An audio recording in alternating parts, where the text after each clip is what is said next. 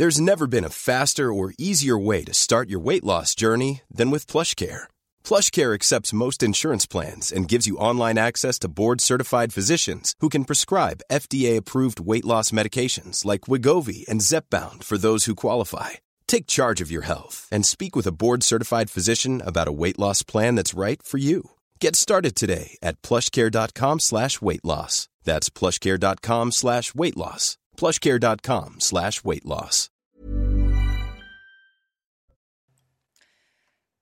Tous en rang et deux par deux ce jeudi, 12 millions d'élèves ont fait leur rentrée. Nouveaux camarades, nouveaux professeurs, nouveaux enseignements. Il va y avoir du changement cette année, on vous explique. L'imam Hassani Hussein reste introuvable. Le prédicateur du Nord pourrait être en Belgique. Les autorités françaises et belges travaillent en étroite collaboration pour le retrouver. Hassani Hussein est visé par une procédure d'expulsion. Éric Dupont-Moretti veut mettre les détenus au travail, une stratégie pour favoriser leur réinsertion. Aujourd'hui, seuls 32% des personnes incarcérées ont un emploi. Ils étaient deux fois plus nombreux il y a 20 ans. Et puis les carburants, enfin moins chers. La ristourne tant attendue de 30 centimes est entrée en vigueur. Un soulagement pour de nombreux automobilistes. Il y avait du monde devant les stations-service.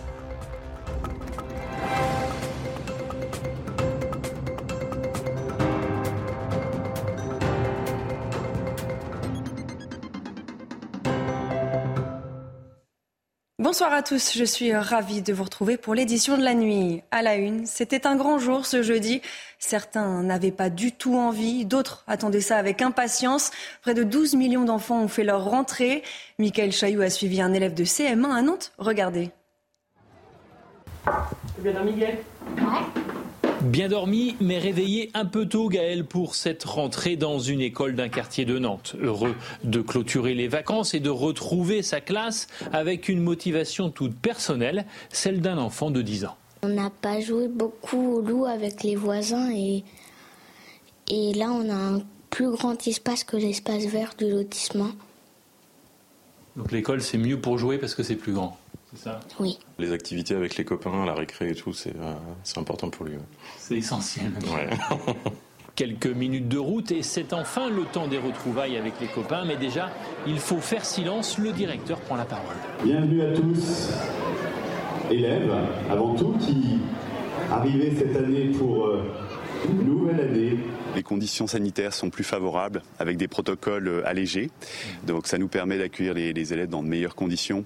Nous avons nos équipes au complet. Même s'il y a eu quelques difficultés jusqu'au dernier moment, dans cette école, il y aura bien un enseignant dans chaque classe. Gaël a pris place auprès des 25 élèves de CM1, CM2 de la classe de Bruno. C'est parti jusqu'en juin 2023 avec un accent particulier mis sur les mathématiques. Les mathématiques, justement, sont de retour en classe de première. Parmi les nouveautés, on note également la généralisation de 30 minutes d'activité physique quotidienne en primaire, mais ce n'est pas tout. On voit tout ça dans le détail avec Clémence Barbier. Cette année, le dédoublement des classes se poursuit dans les zones les plus défavorisées. 12 élèves au lieu de 24 par classe dans l'ensemble des CP et CE1 des réseaux d'éducation prioritaire. En revanche, dans les grandes sections de maternelle, le processus n'est pas encore achevé. Lutter contre la sédentarité avec davantage de sport, les élèves du primaire devront effectuer 30 minutes d'activité physique par jour en dehors des heures de sport et de la récréation. La découverte des métiers se fait désormais dès la cinquième pour aider les élèves à s'orienter. Cette demi-journée par semaine dans les collèges volontaires pourront notamment prendre la forme de rencontres avec des professionnels de différents secteurs ou de visites d'entreprises. Du côté des matières, l'anglais bénéficie d'un plan d'urgence avec la mise en place de parcours bilingues renforcés, la création d'un assistant vocal pour enseigner la langue, ainsi que le financement de séjours à l'étranger. Enfin, les mathématiques font leur retour en première après avoir été quasi éliminées. Elles figurent de nouveau dans le tronc commun sous la forme d'un module dans l'enseignement scientifique, pour le moment optionnel. Et en cette rentrée, beaucoup d'enseignants manquent encore à l'appel. C'est pour cela que le ministre de l'Éducation nationale, Papendiaï, entend rendre le métier plus attractif. Je vous propose de l'écouter. Nous travaillons à des solutions pérennes pour améliorer l'attractivité du métier d'enseignant dans le cadre des échanges que nous allons entamer cet automne avec la Première ministre pour revaloriser la profession d'enseignant, pour travailler aussi sur de nouvelles missions et pour susciter un élan parce que l'éducation, ça n'est pas affaire que de l'État et des pouvoirs publics, c'est aussi affaire de la nation, de l'ensemble de la communauté éducative. Dans l'actualité, l'imam Hassan Hussein reste toujours introuvable. Le prédicateur du Nord est visé par une procédure d'expulsion. Concernant la suspension du laissez-passer consulaire marocain, Gérald Darmanin a expliqué que les autorités marocaines attendaient davantage d'informations sur cet imam jugé dangereux. Ce sont ses mots. Le ministre de l'Intérieur était l'invité de Pascal Pro sur CNews. On l'écoute. J'ai des échanges avec les autorités euh, marocaines et j'ai, je l'espère, euh, convaincu les autorités marocaines que le laissez-passer qui nous avait délivré, Monsieur Pro, parce qu'il faut, faut, faut voir aussi les choses telles qu'elles étaient voilà qu'un jour, nous avons obtenu des autorités marocaines avec qui nous travaillons très bien un laisser-passer de 60 jours. Je comprends que la demande des autorités marocaines, c'est d'avoir plus de précision sur ce monsieur qui va être envoyé chez eux. Si, et c'est bien normal, nous considérons nous que c'est un dangereux personnage, il n'est pas tout à fait anodin que les services marocains nous demandent davantage d'informations. Je les ai données hier soir aux autorités marocaines. Mm. Je n'ai pas de doute sur le fait que si nous interpellons M. Equissen, s'il était en France, qu'il serait évidemment... Question précise. Question précise. Selon les déclarations de Gérald Darmanin, l'imam serait manifestement en Belgique. Dans ce contexte, les polices françaises et belges travaillent en étroite collaboration. Les explications signées Noémie Schulz. On a pu avoir l'impression qu'il y avait un peu de flottement entre les autorités belges et françaises, puisqu'hier soir, la porte-parole du ministère de la Justice a fait savoir que l'imam Eki n'était pas signalé comme personne recherchée dans la base de données des policiers belges. Alors, on a posé la question euh, au ministre Gérald Darmanin ce matin, qui a expliqué qu'il fallait sans doute un peu de temps, que la décision du Conseil d'État remontait à mardi après-midi seulement, et qu'il fallait que les informations euh, parviennent jusqu'aux autorités belges. C'est sans doute chose faite. Il a insisté sur la très bonne coopération euh, entre la Belgique euh, et la France. Il y a donc euh, deux options maintenant. Si l'imam Eki se trouve bien sur le territoire euh, belge, s'il est arrêté par les policiers belges, il peut être soit expulsé directement vers le Maroc si les autorités font toutes les démarches auprès du Maroc, soit la Belgique renvoie l'imam vers la France, qui semblerait le plus simple, et alors il serait placé en centre de rétention administrative en France. Il peut y rester jusqu'à trois mois, le temps que la France récupère le fameux laissez-passer consulaire. Le ministre de la Justice, Éric Dupont-Moretti, invite les chefs d'entreprise à embaucher des détenus, leur proposer un emploi pour contribuer à leur réinsertion. Le travail en prison est gagnant, gagnant, gagnant pour tout le monde, selon ses mots. Je vous propose de l'écouter. L'appel est un appel qu'on lance aux employeurs parce que euh, ça a du sens. Euh, c'est une contribution citoyenne extraordinairement importante. Parce que derrière ça, il y a la sécurité que l'on assure par moins de récidives, évidemment. Et c'est gagnant, gagnant, gagnant. Euh, gagnant pour euh, le détenu qui, se forme, qui apprend un métier. Gagnant pour euh, le chef d'entreprise. Il y a un certain nombre d'avantages économiques et c'est bien normal. ça n'est pas négligeable. C'est un double but. Il faut être très clair là-dessus. C'est punir, évidemment. C'est réinsérer, bien sûr. Puis c'est aussi mettre à l'abri la société de, de, gens qui, peuvent être, qui peuvent être dangereux potentiellement. Le ministre de la Justice souhaite qu'un détenu sur deux occupe un emploi contre seulement un tiers actuellement. Quelle est exactement la situation en France? Combien de détenus travaillent? Combien gagnent-ils? On fait le point avec Kinson. En 2022, 32% des détenus avaient une activité rémunérée. Ils étaient presque deux fois plus nombreux il y a 20 ans, malgré un rebond de 4% depuis 2020. L'offre euh, de travail n'a pas augmenté. Par contre, le nombre de détenus incarcérés, lui, a bien augmenté. Quand il y a plus de demandes que d'offres, eh c'est comme dehors, euh, on se retrouve avec du chômage. Une tendance qui risque de s'accentuer. En cause, la nouvelle réforme sur le travail en prison, entrée en vigueur en mai dernier. Avec la nouvelle rémunération viennent aussi euh, de nouveaux droits qui sont plus proches du droit du travail euh, qui s'applique à vous et à moi. Ce qu'on appelait avant un simple contrat d'engagement va devenir quasiment un véritable contrat de travail maintenant. Près de 400 entreprises offrent un salaire aux détenus, un revenu qui varie entre 250 et 315 euros. Une activité vitale au quotidien, mais aussi pour la réinsertion. C'est là cette perméabilité entre la société et le lieu carcéral. C'est pour ça qu'on a été visiter les ateliers, d'ailleurs, où ils travaillent. Vous voyez, ce, rapport d'utilité sociale que, la prison ne soit pas une parenthèse fermée d'inutilité sociale. Voilà, parce qu'il faut partir du principe qu'ils vont revenir à l'extérieur et revenir dans la, dans la société. En France, la moitié des détenus sont sans diplôme et sans emploi au moment de leur incarcération. Cette vidéo choc d'une dame de 89 ans agressée par trois adolescents, ça s'est passé à Cannes en plein jour et à la vue de tous. Pour lui dérober son sac, un des trois jeunes lui a asséné un violent coup derrière la tête. Les individus ont été interpellés, ils ont été placés dans des centres éducatifs fermés. Retour sur les faits avec Franck Trivio et Thibault Marcheteau. C'est dans ce quartier de la Boca, à Cannes, que lundi dernier, une femme de 89 ans s'apprête à rentrer dans sa résidence. Arrivée par derrière, trois jeunes agressent cette dame. Le premier lui assène un coup violent dans la nuque. La victime chute lourdement. Le second en profite pour lui dérober son sac. Et le troisième filme la scène. Ils prennent la fuite et la victime reste au sol. C'est une agression violente qui a dû être évidemment ressentie comme telle par cette pauvre dame de 89 ans. Les individus sont jeunes, 14 ans. Euh, ce ne sont pas des primaires. En tous les cas, ils sont euh, connus pour des larcins, ils sont connus pour des, des recels de vol. Le maire de Cannes, qui a vivement réagi sur Twitter, a ensuite adressé une lettre au ministre de l'Intérieur en lui demandant la plus grande fermeté à l'égard des familles des agresseurs qui auraient tenté de couvrir les agissements d'un accusé sur la base d'un faux témoignage. Eu égard à la gravité de cette agression, je vous demande de tout mettre en œuvre pour que soit suspendu immédiatement le versement de toute aide sociale au profit des familles. Je souhaite également que soit prononcée l'interdiction de séjourner et de transiter sur la commune de Cannes à l'encontre des trois agresseurs. Il prévient également Gérald Darmanin avoir demandé l'expulsion des logements sociaux dont ces familles bénéficient. Les trois adolescents âgés de 14 et 15 ans ont été placés dans trois centres éducatifs fermés différents et hors du département. Ils sont convoqués au tribunal des enfants le 30 novembre prochain. Faire travailler les allocataires du RSA. L'expérimentation de cette mesure qui avait fait polémique devrait bientôt commencer en Essonne. Qu'en pensent les habitants du département Augustin Donadieu et Florent Ferraud sont allés à leur rencontre. La mesure apparaissait au chapitre droits et devoirs du candidat Macron en 2022.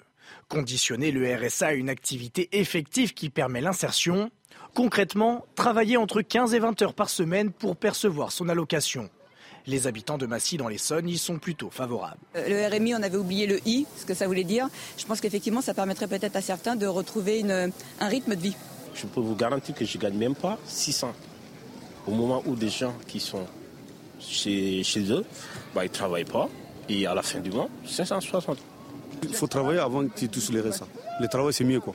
À la manœuvre, le président du conseil départemental qui souhaiterait expérimenter la mesure dans son département. Mais entre volontariat ou obligation, la décision n'est pas encore tranchée. Dans tous les cas, l'objectif est de favoriser le retour à l'emploi. Moi, je ne me satisfais pas d'avoir euh, d'un côté euh, plusieurs centaines, voire milliers d'emplois, de serveurs dans les restaurants, d'aides-soignants dans les EHPAD, euh, et puis d'un autre côté d'avoir 31 500 bénéficiaires du RSA. Vous savez, il faut qu'on aide ces personnes qui sont privées d'emploi et qu'on donne ce coup de pouce euh, en leur mettant le pied à l'étrier, qu'on donne confiance aussi aux entreprises qui des fois sont un peu réticentes en disant bah, 15-20 heures par semaine c'est peut-être moins engageant qu'un temps plein et tout simplement que ça matche. Une dizaine d'autres départements devraient également expérimenter cette mesure avant son éventuelle généralisation en 2024. Pour tenter de calmer la gronde des ambassadeurs de France, Emmanuel Macron a tenu une conférence en leur présence dans la salle des fêtes de l'Élysée. Le président de la République a tenté de les rassurer sur la réforme du corps diplomatique, mais pas seulement. Le résumé de cette réunion avec Elodie Huchard. Le président de la République s'est exprimé ce jeudi devant les ambassadeurs et ambassadrices. Il s'est dit particulièrement heureux de cette rencontre et a salué leur action, notamment euh, pendant la crise du Covid. Il souligne qu'il a pu compter sur eux malgré des vents contraires. Dit-il, il est revenu aussi sur le rôle de l'Union européenne à la fois pour faire face aux crises, mais aussi pour imposer des sanctions à la Russie. Cette réunion annuelle qui a lieu dans un contexte particulier, évidemment avec euh, le contexte international et la guerre en Ukraine, mais aussi au moment où le président de la République a des relations plus compliquées avec le corps diplomatique. Il y a cette réforme du corps diplomatique qui n'est pas passée dans les rangs faits rarissimes. Ils avaient fait grève. Et eh bien, le président de la République les rassure. Il explique que cette réforme permettra une diplomatie plus agile. Il leur demande de s'approprier ce texte pendant que le corps diplomatique s'inquiète de cette réforme qui peut mettre, selon eux, l'influence et le prestige de la diplomatie française en danger. Emmanuel Macron qui a aussi annoncé une hausse des effectifs et des budgets. Évidemment, il a évoqué la situation internationale. Selon lui, la guerre en Ukraine marque une rupture historique. Il a assumé aussi le rôle de la France comme grande puissance, disant que la France n'a jamais été alignée ou vassalisée, mais qu'elle a des partenaires. Et puis il a expliqué qu'il n'était plus possible d'imposer notre modèle. Cela ne marche pas. On est dans une dérive illibérale, dit le président de la République. Et puis il y aura une deuxième étape à cette grande réunion. C'est demain la ministre des Affaires étrangères, Catherine Colonna, qui prononcera elle aussi un discours devant le corps diplomatique. Il y avait du monde ce jeudi dans les stations-service et pour cause. La remise à la pompe de 30 centimes est entrée en vigueur. Certains automobilistes avaient oublié, beaucoup d'autres attendaient ce jour avec impatience. Reportage de Pierre Emco, Marie Conan, le récit de Kinsen. Pour les habitués de cette station-service, comme Mohamed, plombier chauffagiste, le prix affiché redonne le sourire. C'est mon outil de travail, donc euh, le, véhicule, moi je dois rouler avec tous les jours. Euh. C'est déjà pas mal, parce que moi j'ai quand même une flotte de 4-5 véhicules et ça me fait quand même un, gros budget euh, au, au, mois. Quoi. Dès ce jeudi, la somme déduite à la pompe passe de 18 à 30 centimes par litre de carburant. Un gain moyen de 40 euros par ménage, non négligeable pour certains. J'étais super contente. J'ai dit bon, je vais aller euh, tout de suite à, mettre euh, l'essence. Il y a deux, trois jours pour faire le plein, c'était un petit peu difficile. Mais bon là, euh, je crois que je vais faire le plein tout de suite. Insuffisant pour d'autres consommateurs, les plus sceptiques jugent ce dispositif inégalitaire qui profite surtout aux plus riches. On est une une, Porsche Cayenne ou, une petite voiture, la baisse de prix bénéficie à tout le monde. Euh, donc oui, trouvons des solutions pour, euh, pour que ceux qui en ont besoin puissent en bénéficier et, les autres bah, payer. Quoi. Ce coup de pouce durera deux mois avant d'être ramené à 10 centimes à partir du 1er novembre et jusqu'au 31 décembre. Et puis à noter que le groupe Total Energy fait un geste supplémentaire de 20 centimes dans ses stations. Les motards, les motards parisiens sont vent debout. En plus des prix des carburants exorbitants, ils doivent dorénavant payer leur stationnement. Précision, cette obligation ne concerne pas les deux roues électriques.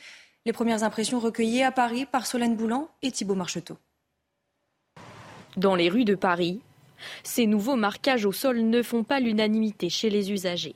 Je viens de stationner mon véhicule et euh, là j'ai appris du coup que le stationnement était payant.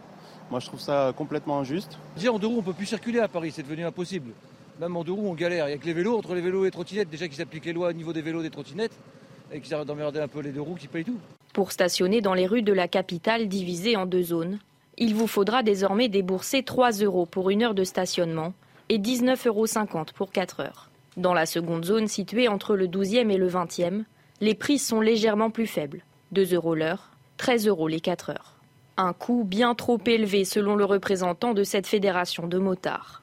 Les gens qui viennent de 40 ou 50 km de banlieue pour venir travailler dans Paris, eh bien, pour eux, ils vont être pénalisés. Ça va leur coûter assez cher. Hein. Nous, on a euh, évalué à environ 2500 euh, à 3000 euros par an. On trouve que c'est une mesure qui est totalement discriminatoire.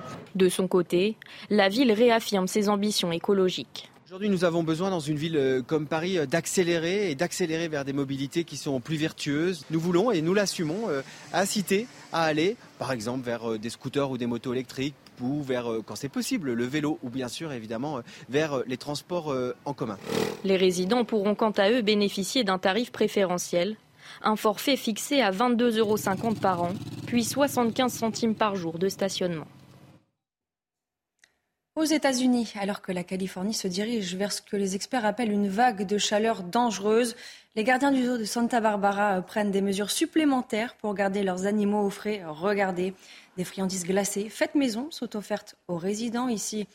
Les kangourous, les petites loutres, les perroquets ou encore les lions. Certains reçoivent même des douches supplémentaires pour réguler leur température corporelle. Et c'est la fin de cette édition. Restez bien avec nous tout de suite, le JT Sport. Et on ouvre ce journal des sports avec du football et Manchester United qui s'est imposé 1-0 face à Leicester. Les Mancuniens enchaînent avec une troisième victoire de suite en Première Ligue. Le résumé de cette rencontre, signé Adrien Coquerel. Depuis son arrivée à Manchester, Eric Ten Hag, les Red Devils sont les plus dangereux la première frappe de la rencontre est signée Christian Eriksen. Un avertissement pour les Foxes puni à la 23e minute. Fernandez, Rashford sur un pas pour Jadon Sancho qui devance Danny Ward et Jadon Sancho qui s'en va marquer. Déjà buteur contre les Reds, Jadon Sancho permet aux Mancuniens de prendre l'avantage, logique à l'issue d'un premier acte maîtrisé. Mais après la pause, Leicester et Madison se révoltent. David Derrea sauve son équipe, Manchester peine, Casemiro et Ronaldo entrent. À 10 minutes de la fin, le Portugais se met en valeur. Toujours pas de but pour le quintuple ballon d'or, une première en 2022. Les Red Devils grimpent à la cinquième place du classement et enfoncent un peu plus Leicester, dernier avec un point au compteur. Un petit détour par la Ligue 1. Le mercato d'été a pris fin ce jeudi soir à 23h et le PSG s'est séparé de quatre joueurs. Draxler s'est envolé pour le Portugal et le club de Benfica. Kurzawa et Gay ont pris la direction de la Première Ligue. Abdou Diallo, lui, s'est engagé à Leipzig en Allemagne. Des départs donc et une arrivée, celle du milieu espagnol Carlos Soler qui signe à Paris jusqu'en 2027. Un mot de basket pour terminer. L'équipe de France qui s'est euh, inclinée 76-63 face à l'Allemagne en ouverture de l'Eurobasket. Les hommes de Vincent Collet débutent mal et sont derrière dès la fin du premier carton. Sursaut d'orgueil des Bleus, notamment grâce à Timothée Louaou. Mais l'Allemagne est devant à la mi-temps 31-37. En début de seconde mi-temps, les Bleus infligent un 8-0 aux Allemands, mais la Mannschaft euh, qui joue devant son public répond avec un 19-4, plus 14 pour les Allemands. L'écart est trop élevé. Les Bleus devront se reprendre dès samedi face à la Lituanie.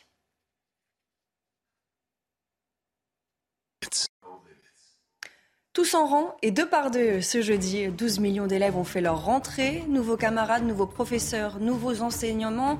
Il va y avoir du changement cette année. Restez bien avec nous. On vous explique tout sur CNews. Retrouvez tous nos programmes et plus sur cnews.fr.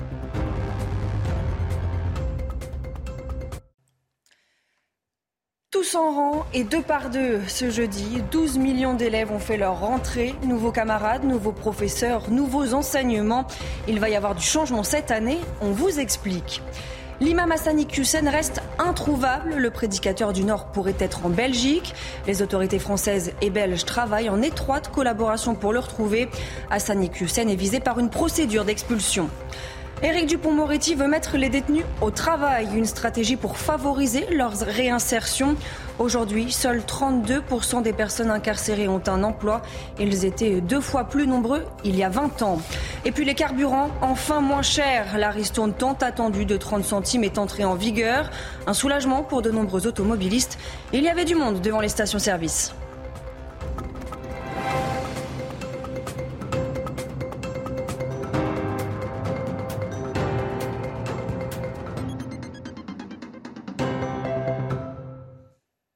Bonsoir à tous, je suis ravie de vous retrouver pour l'édition de la nuit. À la une, c'était un grand jour ce jeudi. Certains n'avaient pas du tout envie, d'autres attendaient ça avec impatience. Près de 12 millions d'enfants ont fait leur rentrée. Michael Chailloux a suivi un élève de CM1 à Nantes. Regardez. Bien, Miguel Bien dormi, mais réveillé un peu tôt, Gaël, pour cette rentrée dans une école d'un quartier de Nantes. Heureux de clôturer les vacances et de retrouver sa classe avec une motivation toute personnelle, celle d'un enfant de 10 ans. On n'a pas joué beaucoup au loup avec les voisins et, et là on a un plus grand espace que l'espace vert du lotissement. Donc l'école c'est mieux pour jouer parce que c'est plus grand. Oui. Les activités avec les copains, la récré et tout, c'est euh, important pour lui. C'est essentiel. Quelques minutes de route et c'est enfin le temps des retrouvailles avec les copains. Mais déjà, il faut faire silence. Le directeur prend la parole. Bienvenue à tous, élèves, avant tout, qui arrivez cette année pour euh, une nouvelle année les conditions sanitaires sont plus favorables avec des protocoles euh, allégés. Donc ça nous permet d'accueillir les, élèves dans de meilleures conditions. Nous avons nos équipes euh, au complet.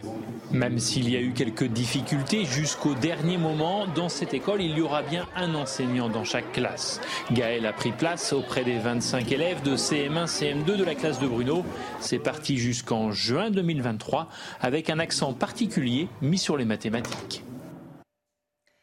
Les mathématiques, justement, sont de retour en classe de première. Parmi les nouveautés, On note également la généralisation de 30 minutes d'activité physique quotidienne en primaire, mais ce n'est pas tout.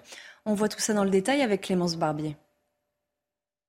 Cette année, le dédoublement des classes se poursuit dans les zones les plus défavorisées. 12 élèves au lieu de 24 par classe dans l'ensemble des CP et CE1 des réseaux d'éducation prioritaire. En revanche, dans les grandes sections de maternelle, le processus n'est pas encore achevé. Lutter contre la sédentarité avec davantage de sport, les élèves du primaire devront effectuer 30 minutes d'activité physique par jour en dehors des heures de sport et de la récréation. La découverte des métiers se fait désormais dès la cinquième pour aider les élèves à s'orienter. Cette demi-journée par semaine dans les collèges volontaires pourront notamment prendre la forme de rencontres avec des professionnels de différents secteurs ou de visites d'entreprises. Du côté des matières, l'anglais bénéficie d'un plan d'urgence avec la mise en place de parcours bilingues renforcés, la création d'un assistant vocal pour enseigner la langue, ainsi que le financement de séjours à l'étranger. Enfin, les mathématiques font leur retour en première après avoir été quasi éliminées. Elles figurent de nouveau dans le tronc commun sous la forme d'un module dans l'enseignement scientifique, pour le moment optionnel. Et en cette rentrée, beaucoup d'enseignants manquent encore à l'appel. C'est pour cela que le ministre de l'Éducation nationale, Papendiaï, entend rendre le métier plus attractif. Je vous propose de l'écouter. Nous travaillons à des solutions pérennes pour améliorer l'attractivité du métier d'enseignant dans le cadre des échanges que nous allons entamer cet automne avec la Première ministre pour revaloriser la profession euh, d'enseignant, pour euh, travailler aussi sur euh, de nouvelles missions et pour susciter un élan parce que l'éducation, ça n'est pas affaire que de l'État et des pouvoirs publics, c'est aussi affaire de la nation, de l'ensemble de la communauté éducative. Dans l'actualité, l'imam Hassan Iqiyoussen reste toujours introuvable. Le prédicateur du Nord est visé par une procédure d'expulsion. Concernant la suspension du laissez-passer consulaire marocain, Gérald Darmanin a expliqué que les autorités marocaines attendaient davantage d'informations sur cet imam jugé dangereux. Ce sont ses mots. Le ministre de l'Intérieur était l'invité de Pascal Pro sur CNews. On l'écoute. J'ai des échanges avec les autorités euh, marocaines et j'ai, je l'espère, euh, convaincu les autorités marocaines que je laissais passer qui nous avait délivré, Monsieur Pro parce qu'il faut, voir aussi les choses telles qu'elles étaient. Voilà qu'un jour, nous avons obtenu des autorités marocaines, avec qui nous travaillons très bien, un hmm. laisser-passer de 60 jours. Je comprends que la demande des autorités marocaines, c'est d'avoir plus de précision sur ce monsieur qui va être envoyé chez eux. Si, et c'est bien normal, nous considérons nous que c'est un dangereux personnage, il n'est pas tout à fait anodin que les services marocains nous demandent davantage d'informations. Hmm. Je les ai données hier soir aux autorités marocaines. Hmm. Je n'ai pas de doute sur le fait que si nous interpellons M. Equissen s'il était en France, qu'il serait évidemment... Question précise. Question précise. Selon les déclarations de Gérald Darmanin, l'imam serait manifestement en Belgique. Dans ce contexte, les polices françaises et belges travaillent en étroite collaboration. Les explications signées Noémie Schulz. On a pu avoir l'impression qu'il y avait un peu de flottement entre les autorités belges et françaises, puisqu'hier soir, la porte-parole du ministère de la Justice a fait savoir que l'imam Eki n'était pas signalé comme personne recherchée dans la base de données des policiers belges. Alors, on a posé la question euh, au ministre Gérald Darmanin ce matin, qui a expliqué qu'il fallait sans doute un peu de temps, que la décision du Conseil d'État remontait à mardi après-midi seulement, et qu'il fallait que les informations euh, parviennent jusqu'aux autorités belges. C'est sans doute chose faite. Il a insisté sur la très bonne coopération euh, entre la Belgique euh, et la France. Il y a donc euh, deux options maintenant. Si l'imam Eki se trouve bien sur le territoire euh, belge, s'il est arrêté par les policiers belges, il peut être soit expulsé directement vers le Maroc si les autorités font toutes les démarches auprès du Maroc, soit la Belgique renvoie l'imam vers la France, qui semblerait le plus simple, et alors il serait placé en centre de rétention administrative en France. Il peut y rester jusqu'à trois mois, le temps que la France récupère le fameux laissez-passer consulaire. Le ministre de la Justice, Éric Dupont-Moretti, invite les chefs d'entreprise à embaucher des détenus, leur proposer un emploi pour contribuer à leur réinsertion. Le travail en prison est gagnant, gagnant, gagnant pour tout le monde, selon ces mots. Je vous propose de l'écouter. L'appel est un appel qu'on lance aux employeurs parce que euh, ça a du sens. Euh, c'est une contribution citoyenne extraordinairement, extraordinairement importante. Parce que derrière ça, il y a la sécurité que l'on assure par moins de récidives, évidemment. Et c'est gagnant, gagnant, gagnant. Euh, gagnant pour le détenu qui, se forme, qui apprend un métier, gagnant pour le chef d'entreprise. Il y a un certain nombre d'avantages économiques et c'est bien normal. ça n'est pas négligeable. C'est un double but. Il faut être très clair là-dessus. C'est punir évidemment. C'est réinsérer bien sûr. Puis c'est aussi mettre à l'abri la société de, de, gens qui, peuvent être, qui peuvent être dangereux potentiellement. Le ministre de la Justice souhaite qu'un détenu sur deux occupe un emploi contre seulement un tiers actuellement. Quelle est exactement la situation en France? Combien de détenus travaillent? Combien gagnent-ils? On fait le point avec Kinson. En 2022, 32% des détenus avaient une activité rémunérée. Ils étaient presque deux fois plus nombreux il y a 20 ans, malgré un rebond de 4% depuis 2020. L'offre euh, de travail n'a pas augmenté. Par contre, le nombre de détenus incarcérés, lui, a bien augmenté. Quand il y a plus de demandes que d'offres, eh c'est comme dehors, euh, on se retrouve avec du chômage. Une tendance qui risque de s'accentuer. En cause, la nouvelle réforme sur le travail en prison, entrée en vigueur en mai dernier. Avec la nouvelle rémunération viennent aussi euh, de nouveaux droits qui sont plus proches du droit du travail euh, qui s'applique à vous et à moi. Ce qu'on appelait avant un simple contrat d'engagement va devenir quasiment un véritable contrat de travail maintenant. Près de 400 entreprises offrent un salaire aux détenus, un revenu qui varie entre 250 et 315 euros, une activité vitale au quotidien mais aussi pour la réinsertion. C'est là cette perméabilité entre la société et le lieu carcéral. C'est pour ça qu'on a été visiter des ateliers, d'ailleurs, où ils travaillent. Vous voyez, ce, rapport d'utilité sociale, que, la prison ne soit pas une parenthèse fermée d'inutilité sociale. Voilà, parce qu'il faut partir du principe qu'ils vont revenir à l'extérieur et revenir dans dans la société. En France, la moitié des détenus sont sans diplôme et sans emploi au moment de leur incarcération. Cette vidéo choc d'une dame de 89 ans agressée par trois adolescents. Ça s'est passé à Cannes en plein jour et à la vue de tous. Pour lui dérober son sac, un des trois jeunes lui a asséné un violent coup derrière la tête. Les individus ont été interpellés. Ils ont été placés dans des centres éducatifs fermés. Retour sur les faits avec Franck Trivio et Thibault Marcheteau. C'est dans ce quartier de la Boca, à Cannes, que lundi dernier, une femme de 89 ans s'apprête à rentrer dans sa résidence. Arrivée par derrière, trois jeunes agressent cette dame. Le premier lui assène un coup violent dans la nuque. La victime chute lourdement. Le second en profite pour lui dérober son sac. Et le troisième filme la scène. Ils prennent la fuite et la victime reste au sol. C'est une agression violente qui a dû être évidemment ressentie comme telle par cette pauvre dame de 89 ans. Les individus sont jeunes, 14 ans. Euh, ce ne sont pas des primaires. En tous les cas, ils sont euh, connus pour des larcins, ils sont connus pour des, des recels de vol. Le maire de Cannes, qui a vivement réagi sur Twitter, a ensuite adressé une lettre au ministre de l'Intérieur en lui demandant la plus grande fermeté à l'égard des familles des agresseurs qui auraient tenté de couvrir les agissements d'un accusé sur la base d'un faux témoignage. Eu égard à la gravité de cette agression, je vous demande de tout mettre en œuvre pour que soit suspendu immédiatement le versement de toute aide sociale au profit des familles. Je souhaite également que soit prononcée l'interdiction de séjourner et de transiter sur la commune de Cannes à l'encontre des trois agresseurs. Il prévient également Gérald Darmanin avoir demandé l'expulsion des logements sociaux dont ces familles bénéficient. Les trois adolescents âgés de 14 et 15 ans ont été placés dans trois centres éducatifs fermés différents et hors du département. Ils sont convoqués au tribunal des enfants le 30 novembre prochain. Faire travailler les allocataires du RSA. L'expérimentation de cette mesure qui avait fait polémique devrait bientôt commencer en Essonne. Qu'en pensent les habitants du département Augustin Donadieu et Florent Ferraud sont allés à leur rencontre. La mesure apparaissait au chapitre droits et devoirs du candidat Macron en 2022. Conditionner le RSA à une activité effective qui permet l'insertion, Concrètement, travailler entre 15 et 20 heures par semaine pour percevoir son allocation.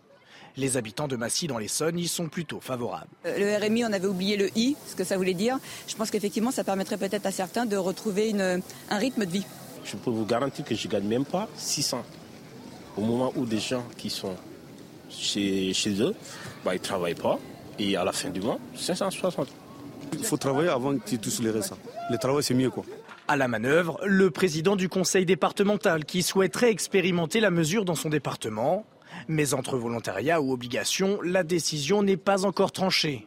Dans tous les cas, l'objectif est de favoriser le retour à l'emploi. Moi, je ne me satisfais pas d'avoir euh, d'un côté euh, plusieurs centaines, voire milliers d'emplois, de serveurs dans les restaurants, d'aides-soignants dans les EHPAD, euh, et puis d'un autre côté d'avoir 31 500 bénéficiaires du RSA. Vous savez, il faut qu'on aide ces personnes qui sont privées d'emploi et qu'on donne ce coup de pouce en leur mettant le pied à l'étrier, qu'on donne confiance aussi aux entreprises qui des fois sont un peu réticentes en disant bah, 15-20 heures par semaine, c'est peut-être moins engageant qu'un temps plein, et tout simplement que ça matche. Une dizaine d'autres départements devraient également expérimenter cette mesure avant son éventuelle généralisation en 2024. Pour tenter de calmer la gronde des ambassadeurs de France, Emmanuel Macron a tenu une conférence en leur présence dans la salle des fêtes de l'Élysée. Le président de la République a tenté de les rassurer sur la réforme du corps diplomatique, mais pas seulement. Le résumé de cette réunion avec Elodie Huchard. Le président de la République s'est exprimé ce jeudi devant les ambassadeurs et ambassadrices. Il s'est dit particulièrement heureux de cette rencontre et a salué leur action, notamment euh, pendant la crise du Covid. Il souligne qu'il a pu compter sur eux malgré des vents contraires. Dit-il, il est revenu aussi sur le rôle de l'Union européenne à la fois pour faire face aux crises, mais aussi pour imposer des sanctions à la Russie. Cette réunion annuelle qui a lieu dans un contexte particulier, évidemment avec euh, le contexte international et la guerre en Ukraine, mais aussi au moment où le président de la République a des relations plus compliquées avec le corps diplomatique. Il y a cette réforme du corps diplomatique qui n'est pas passée dans les rangs faits rarissimes. Ils avaient fait grève. Et eh bien, le président de la République les rassure. Il explique que cette réforme permettra une diplomatie plus agile. Il leur demande de s'approprier ce texte pendant que le corps diplomatique s'inquiète de cette réforme qui peut mettre, selon eux, l'influence et le prestige de la diplomatie française en danger. Emmanuel Macron qui a aussi annoncé une hausse des effectifs et des budgets. Évidemment, il a évoqué la situation internationale. Selon lui, la guerre en Ukraine marque une rupture historique. Il a assumé aussi le rôle de la France comme grande puissance, disant que la France n'a jamais été alignée ou vassalisée, mais qu'elle a des partenaires. Et puis il a expliqué qu'il n'était plus possible d'imposer notre modèle. Cela ne marche pas. On est dans une dérive illibérale, dit le président de la République. Et puis il y aura une deuxième étape à cette grande réunion. C'est demain la ministre des Affaires étrangères, Catherine Colonna, qui prononcera elle aussi un discours devant le corps diplomatique. Il y avait du monde ce jeudi dans les stations-service et pour cause. La remise à la pompe de 30 centimes est entrée en vigueur. Certains automobilistes avaient oublié, beaucoup d'autres attendaient ce jour avec impatience. Reportage de Pierre Emco, Marie Conan, le récit de Kinsen. Pour les habitués de cette station-service, comme Mohamed, plombier chauffagiste, le prix affiché redonne le sourire. C'est mon outil de travail, donc euh, le, véhicule, moi je dois rouler avec tous les jours. Euh, c'est déjà pas mal, parce que moi j'ai quand même une flotte de 4-5 véhicules et ça me fait quand même un, gros budget euh, au, au, mois. quoi. Dès ce jeudi, la somme déduite à la pompe passe de 18 à 30 centimes par litre de carburant. Un gain moyen de 40 euros par ménage, non négligeable pour certains. J'étais super contente. J'ai dit bon, je vais aller euh, tout de suite à, mettre euh, l'essence. Il y a deux, trois jours pour faire le plein, c'était un petit peu difficile. Mais bon là, euh, je crois que je vais faire le plein tout de suite. Insuffisant pour d'autres consommateurs, les plus sceptiques jugent ce dispositif inégalitaire qui profite surtout aux plus riches. On est une une, Porsche Cayenne ou, euh, une petite voiture, euh, la baisse de prix euh, bénéficie à tout le monde. donc oui, trouvons des solutions pour, pour que ceux qui en ont besoin puissent en bénéficier et, les autres bah, payer. Quoi. Ce coup de pouce durera deux mois avant d'être ramené à 10 centimes à partir du 1er novembre et jusqu'au 31 décembre. Et puis à noter que le groupe Total Energy fait un geste supplémentaire de 20 centimes dans ses stations. Les motards, parisiens sont vent debout. En plus des prix des carburants exorbitants, ils doivent dorénavant payer leur stationnement. Précision, cette obligation ne concerne pas les deux roues électriques. Les premières impressions recueillies à Paris par Solène Boulan et Thibault Marcheteau. Dans les rues de Paris, ces nouveaux marquages au sol ne font pas l'unanimité chez les usagers. Je viens de stationner mon véhicule et euh, là j'ai appris du coup que le stationnement était payant. Moi, je trouve ça complètement injuste. Déjà, en deux roues, on peut plus circuler à Paris, c'est devenu impossible. Même en deux roues, on galère. Il n'y a que les vélos, entre les vélos et les trottinettes, déjà qu'ils appliquent les lois au niveau des vélos et des trottinettes, et qu'ils arrêtent d'emmerder un peu les deux roues qui payent tout. Pour stationner dans les rues de la capitale divisées en deux zones, il vous faudra désormais débourser 3 euros pour une heure de stationnement et 19,50 euros pour 4 heures. Dans la seconde zone située entre le 12e et le 20e, les prix sont légèrement plus faibles. 2 euros l'heure, 13 euros les 4 heures. Un coût bien trop élevé selon le représentant de cette fédération de motards. Les gens qui viennent de 40 ou 50 km de banlieue pour venir travailler dans Paris, eh bien pour eux, ils vont être pénalisés. Ça va leur coûter assez cher. Hein. Nous, on a évalué à environ 2500 euh, à 3000 euros par an. On trouve que c'est une mesure qui est totalement discriminatoire.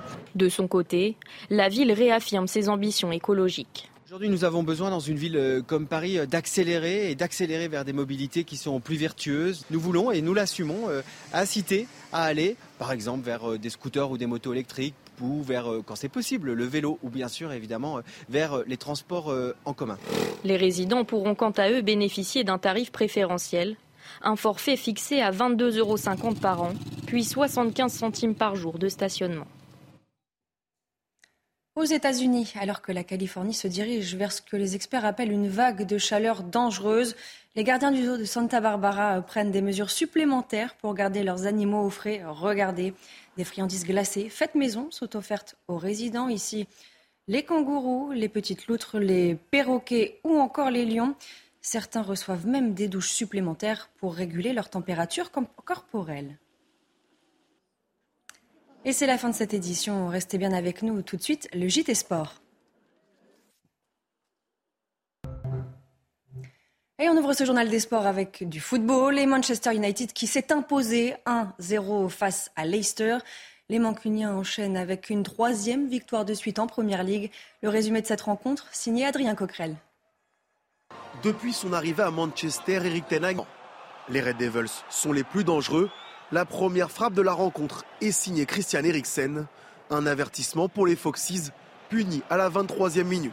Fernandez, Rashford sur un pas pour Jadon Sancho qui devance Danny Ward. Et Jadon Sancho qui s'en va marquer. Déjà buteur contre les Reds, Jadon Sancho permet aux Mancuniens de prendre l'avantage. Logique à l'issue d'un premier acte maîtrisé. Mais après la pause, Leicester et Madison se révoltent. David Derrea sauve son équipe. Manchester peine. Casemiro et Ronaldo entrent. À 10 minutes de la fin, le Portugais se met en valeur. Toujours pas de but pour le quintuple ballon d'or, une première en 2022.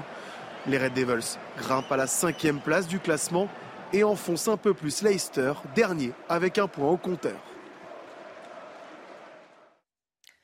Un petit détour par la Ligue 1. Le mercato d'été a pris fin ce jeudi soir à 23h et le PSG s'est séparé de quatre joueurs.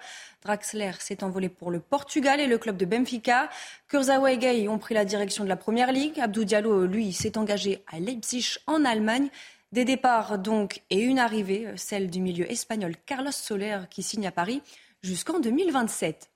Un mot de basket pour terminer. L'équipe de France qui s'est euh, inclinée 76-63 face à l'Allemagne en ouverture de l'Eurobasket. Les hommes de Vincent Collet débutent mal et sont derrière dès la fin du premier quart-temps. Sursaut d'orgueil des Bleus, notamment grâce à Timothée Louaou. Mais l'Allemagne est devant à la mi-temps 31-37. En début de seconde mi-temps, les Bleus infligent un 8-0 aux Allemands, mais la Mannschaft euh, qui joue devant son public répond avec un 19-4, plus 14 pour les Allemands. L'écart est trop élevé. Les Bleus devront se reprendre dès samedi face à la Lituanie.